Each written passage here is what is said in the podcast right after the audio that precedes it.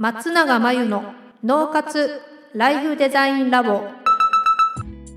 松永真由の脳活ライフデザインラボをお聞きの皆さんこんにちは。メンタルコーチの松永です。この番組ではあなたが望む人生をデザインするために脳と心の使い方を知って生かすためのヒントになりそうなお話をお届けしています。週に2回月曜日と木曜日に配信中のピンポン Q&A のコーナーでは日常生活やビジネスでよくある悩みや松永が主催している内観力養成ライフデザインオンライン講座で寄せられた質問などにお答えしていきます。はい、えー、ご質問38歳の男性、はい、雑談が苦手です。何を話せばいいのかわからない。オンライン会議が多くなってさらに苦手だと感じるようになりました。このままだと自分が大した話もできない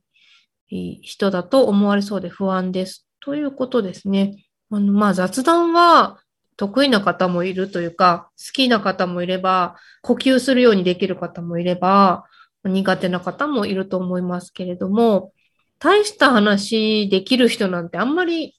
いないんじゃないかなっていう、話家さんじゃないし、ね、芸人じゃないし、うん、なんかあんまり面白いこと言わなきゃとか、ハードル高めな目標で雑談のこと考えちゃうと、何話したらいいかわからないってなるんですよね。で、もちろん、このね、38歳の男性が、ご職業としてもこうサービス業というか人をね喜ばせて盛り上げていくようなお仕事であればきっとどんな雑談しようとか研究すると思うんですけどそうじゃないお仕事の場合はね、なかなかそういったことに興味が持てなかったりとか、興味がない場合もあると思います。なので、えっと、雑談、もし今よりも、うん、雑談、みんなとの会話に入っていけるようにとか、オンライン会議の前のね、雑談タイムとか、どうしようかなって思うとしたら、まあ、上手な人とか見ると、こういう質問されると自分はなんか答えやすいなとか、あ、こういった流れで話し出すと、初対面の人でもお話ししやすいなとか、そういった自分がされたことで、良かったこととかちょっと覚えておくっていうか、このフレーズいいなとか、それをあの覚えておくと、真似して使ってしまうっていうのも手かなというふうに思います。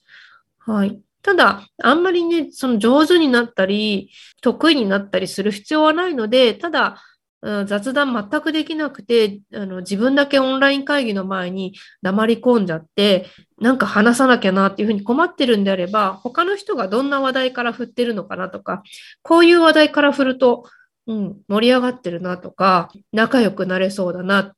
相手の人間性が見えて自分も興味持てるなっていうことをチェックしておくといいかもですね。あとは、ね、本とかもあるだろうし、上手な人から学ぶっていうのが早いのかなというふうに思います。まあ、雑談好きな人とか上手な人って、すごく相手の個別のパーソナリティに興味を持ってるんですよね。うん、人間の仕組みとか心の仕組みっていうことも興味あるかもしれないんですけど、まあ、そういったことに興味があっても、逆に目の前の人間のパーソナリティに興味がない人もいるわけですよ。で、雑談上手な人って、ま、目の前の人のあの個人的なバックグラウンドだったり、えーと、エピソードだったり、そういったものにすごく興味がある人が雑談好きだなっていう、まあ、印象があるので、まあ、モテるんだったら、その相手の個人的な部分に興味を持ってみると、まあ、質問したいこととか聞きたいことっていうのは出てくるのかなと思います。まあ、この辺はあの、向き不向きとか、その特性とかもありますから、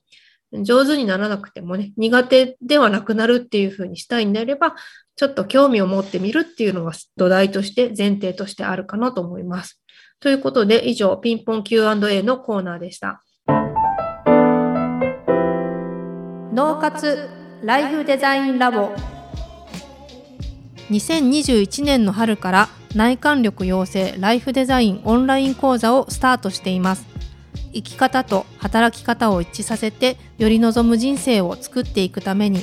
自分との向き合い方整え方才能の引き出し方を身につけていただく講座です。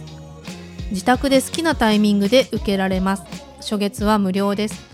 詳しくはポッドキャストの説明欄に URL を載せていますので気になる方はチェックしてください。それでは次回の松永真由の脳活ライフデザインラボでまたお会いしましょう。